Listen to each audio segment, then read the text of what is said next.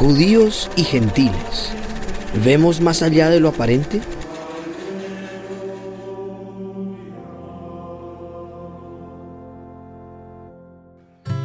En este capítulo hablamos sobre el poder del Espíritu, el llamado a la unidad y muchas cosas más. Acompáñanos a vivir la palabra de Dios. Hola, hoy estamos con Juliana Villegas, Antonio Torres. María Paula Gallegos. Esto es Levantando el Velo, podcast sobre los hechos de los apóstoles, una lectura sobre los hechos de los apóstoles. Entonces, vamos en el capítulo 11, informe de Pedro a la iglesia de Jerusalén.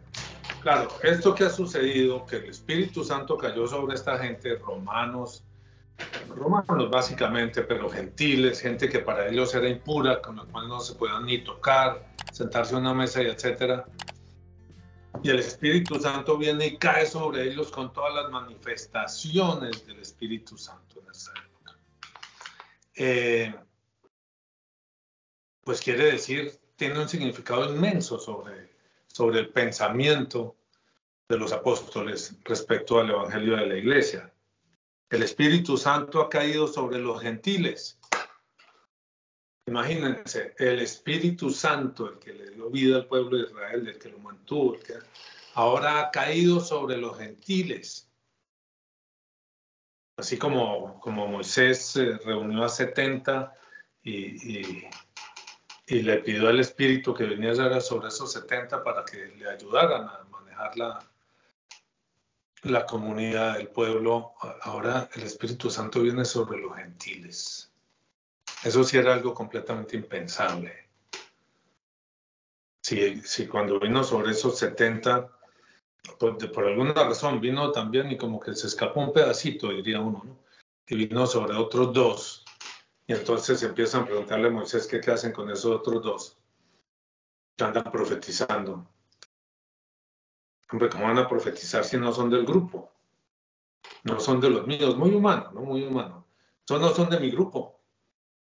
Muy, muy amaus. ¿Usted ya caminó? Si no ha caminado, no puede seguir a Cristo. Eh, caminar, sí, yo he caminado. No, quiere decir, usted hizo el retiro. Si usted no ha hecho el retiro, no puede seguir a Cristo. Entre los carismáticos, entonces le decían, usted, usted hizo el, el seminario de vida en el Espíritu, no, no lo he hecho. Entonces vaya hágalo primero para que pueda seguir a Cristo. Entonces en cada grupo tienen un, como un proceso de iniciación. Y está bien que haya procesos de iniciación a cada grupo, que eso tiene, eso tiene sentido, pero no, no, no quiere decir que el proceso de iniciación de cada grupo excluya la posibilidad de seguir a Cristo. Y eso es lo que nos está mostrando en ese pasaje que, que acabamos de, que leímos en el video pasado. Capítulo 11. Oyeron los apóstoles y los hermanos que estaban en Judea que también los gentiles habían recibido la palabra de Dios. La palabra de recibir la palabra de Dios no era solamente oír, como es hoy en día. Ah, sí, oyeron el sermoncito del Padre. No, no, no, no. Oír la palabra de Dios es que el Espíritu Santo vino sobre ellos y empezaron a profetizar y hablar en lenguas y los otros entendían lo que decían y, y, todas esas manifestaciones del Espíritu Santo, el poder del Espíritu Santo. Yo sigo creyendo en el poder del Espíritu Santo. No solamente para después al morir, porque parece que esa es la idea, ¿no? Ahorita no se manifiesta, ahorita no se ve, no se ve nada cuando se mueran. El poder del Espíritu Santo es para cuando se mueran, pero también es para ahora. Es poder al hablar, es poder al tocar, es poder de ver más allá de lo que las personas aparentan. Es poder para amar más allá de las fuerzas humanas.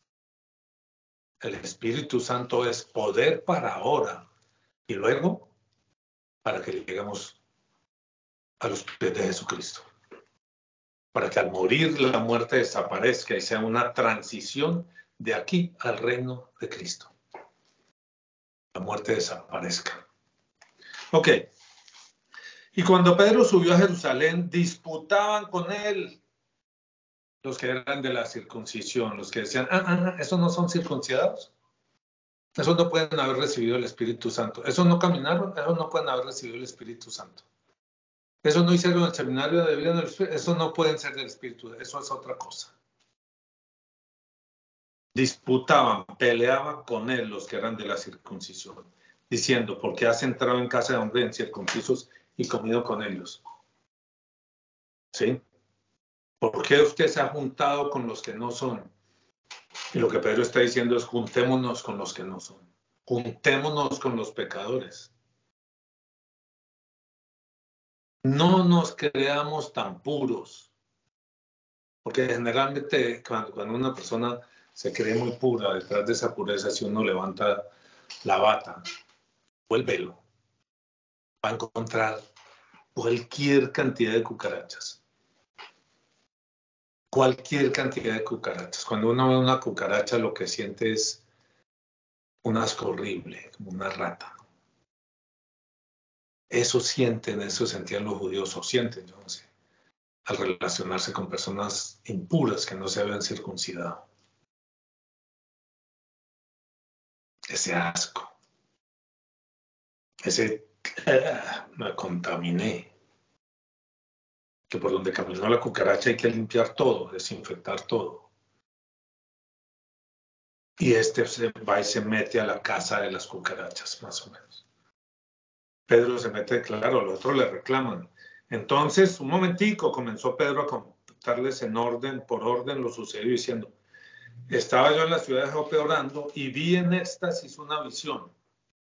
Ya pues, Pedro, ya, ya que le creemos, ¿no? algo semejante a un gran lienzo que descendía, que por las cuatro puntas era bajado del cielo y venía hasta mí. Cuando fijé en él los ojos, consideré y vi cuadrúpedos terrestres y fieras y reptiles y aves del cielo. Y oí una voz que me decía, levántate Pedro, mata y come. Y dije, Señor, no, porque ninguna cosa común o inmunda entró jamás en mi boca. Entonces la voz me respondió del cielo por segunda vez, lo que Dios limpió, no lo llames tú común. Y esto se hizo tres veces y se volvió todo a ser llevado al cielo. Y aquí cuando llegaron tres hombres a la casa donde yo estaba, enviados a mí desde Cesarea. Y el Espíritu me dijo que fuese con ellos sin dudar. Fueron también conmigo estos seis hermanos y entramos en casa de un varón. Fueron siete. Los que fueron fueron siete. Pedro y seis. Quien nos contó cómo había visto en su casa un ángel que se puso en pie y le dijo, envía hombres a Jope y a venir a Simón, el que tiene por nombre el nombre Pedro. Él te hablará palabras por las cuales serás salvo tú y toda tu casa. Oigan, yo no sé si ustedes ven y sienten esto mismo que yo veo y siento. Esto es una iglesia. No la iglesia dormida de hoy. Esto es una iglesia que se mueve, que tiene algo que llevar a los otros, que tiene algo que decirles, una palabra, una palabra por las cuales, palabras por las cuales serán salvos. Eso es lo que tenemos que llevar. No informarles del Evangelio que ya lo conocen. No, hombre, disculpe, si usted le parece, mm, no, no me parece. Bueno, entonces yo no le hablo. No, es una palabra con poder que penetra hasta partir el alma y el espíritu, las coyunturas y los tuétanos. Y discierne los pensamientos y las intenciones del corazón del otro, del que está diciendo no. No, a usted dice no, ah, bueno, no, tranquilo, eso es más como. Es una palabra con poder cuando comencé a hablar, cayó el Espíritu Santo sobre ellos también, como sobre nosotros al principio. Los hizo iguales. Los hizo iguales. Entonces me acordé de lo dicho por el Señor cuando dijo Juan, Juan ciertamente bautizó en agua, mas vosotros seréis bautizados en el Espíritu Santo. Oigan, yo le, le preguntaba hace algunos años a, a mi amigo Jorge, Jorge Guerra, compañero de, muchos de estos caminos y otros ya no hace muchos años.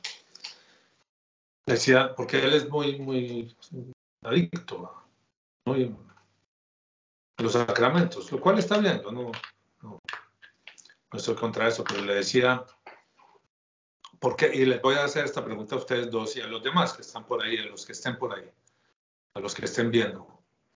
¿Por qué cuando la gente comulga, tanta gente comulgando, y uno no ve cambio en ellos? ¿Por qué? Si la comunión es, como estoy seguro de que es, el cuerpo y la sangre de Cristo, que viene para transformarnos, para hacernos uno con Él desde ahora. ¿Por qué sigue uno viendo lo mismo? Salen de comulgar a lo mismo de siempre. ¿Por qué?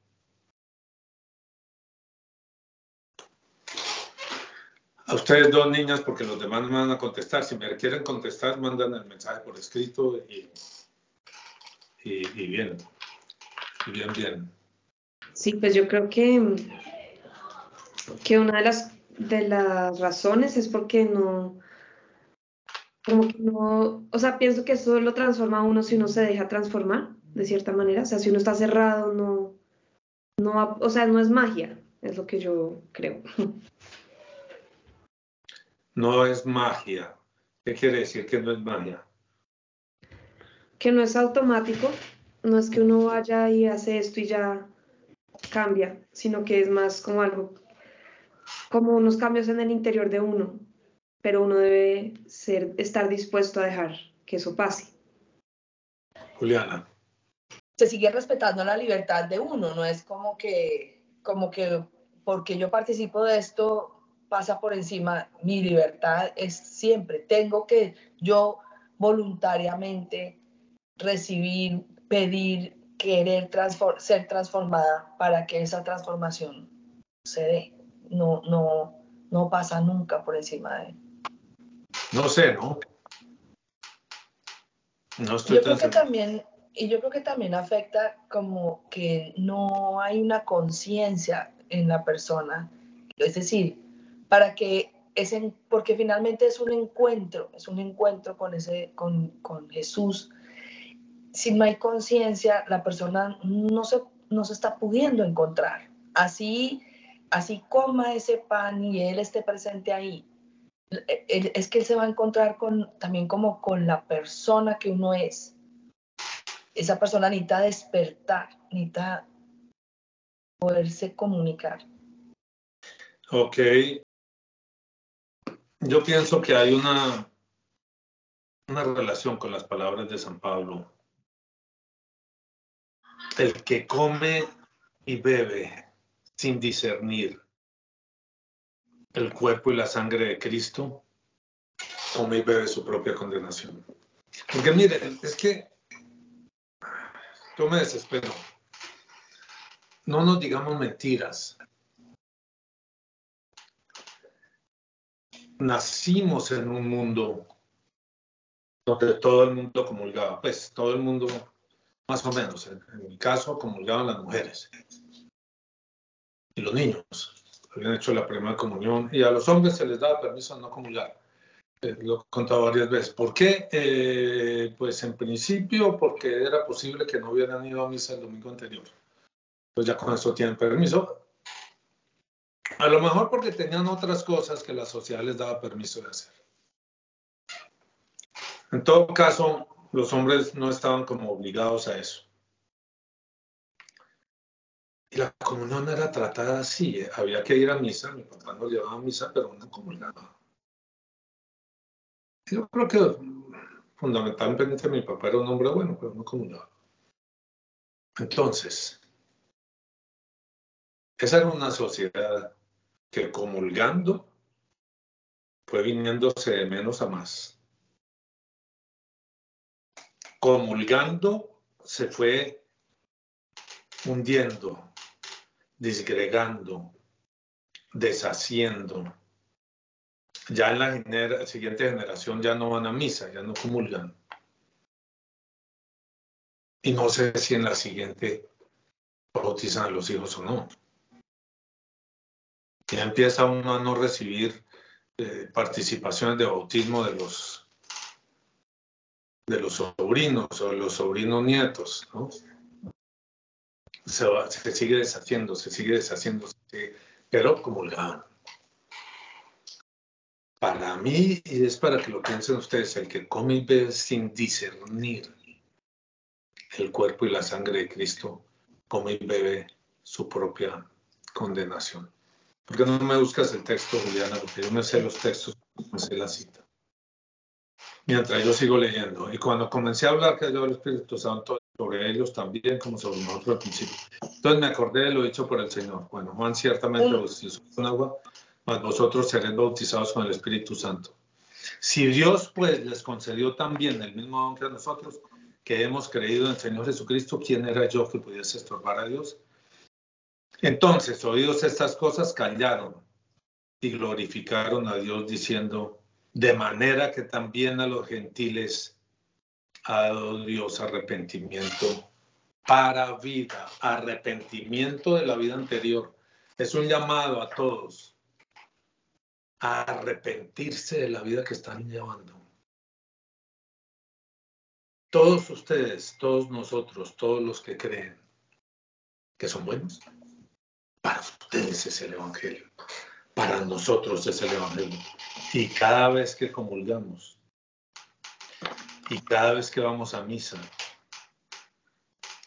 lo que nos está diciendo es, revise, mire, cada vez es un encuentro con el Señor. Y en el encuentro solo cabe la humildad, porque se da uno cuenta de todo lo que le falta para el encuentro total, porque cada comunión, para el que la vive, para el que la entiende, para el que la discierne, es un encuentro, una preparación para el encuentro final con Cristo, un llamado al encuentro final con la eternidad. Entra o no entra, pasa o no pasa, está listo o no está listo. Eso es la Eucaristía. ¿Por qué no cambia la gente? Porque no lo saben. No saben que es la Eucaristía es eso. Nadie les dice.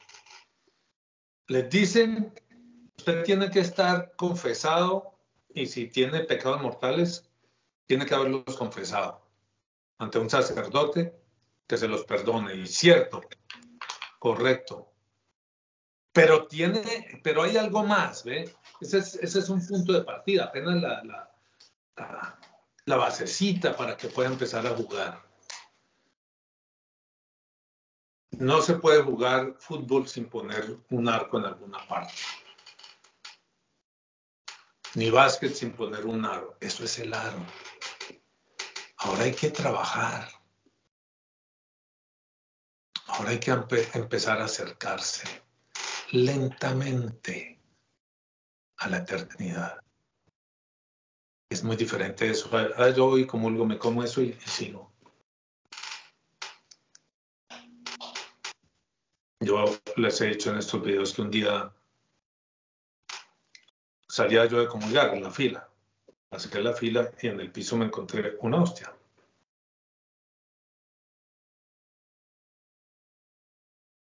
Pues la recogí y me devolví. Pues muchas personas deben haberla visto ahí botada. La entregué al diácono que estaba dando la Eucaristía. Y me quedé pensando de dónde habría salido una hostia entera. Pues entera solo tenía como un pedacito. Pienso que, que alguna persona que pensó que eso era magia fue a comulgar para ver cómo era el asunto. Y cuando no vio o no sintió nada especial, o cogió un pedacito y lo comió, pues la botó. Esto no es nada. Es que entendámonos eso. El Evangelio no es magia, como dice Pala.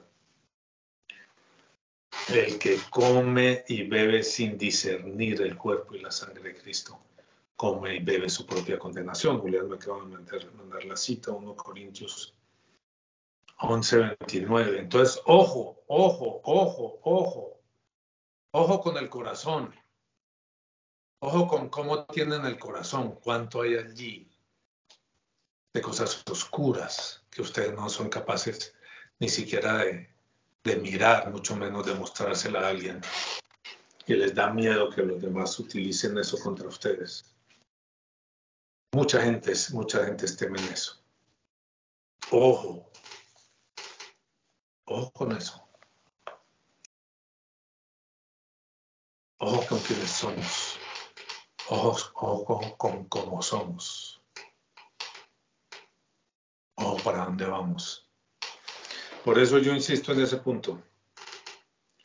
El encuentro con Cristo, el bautismo de estos señores, estos señores reciben primero el, la manifestación del Espíritu espontánea. El Espíritu viene sobre ellos primero y después entonces los bautizan. Hagamos de cuenta.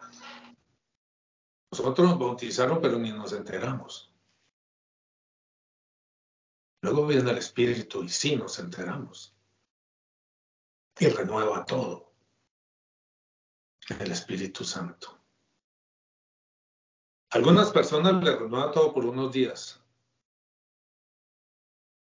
a otros por unos meses, a otros por unos años, como la parábola de, la semilla, a otros por toda la vida.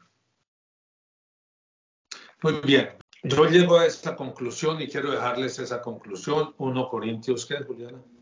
11.29. 1 Corintios 11.29.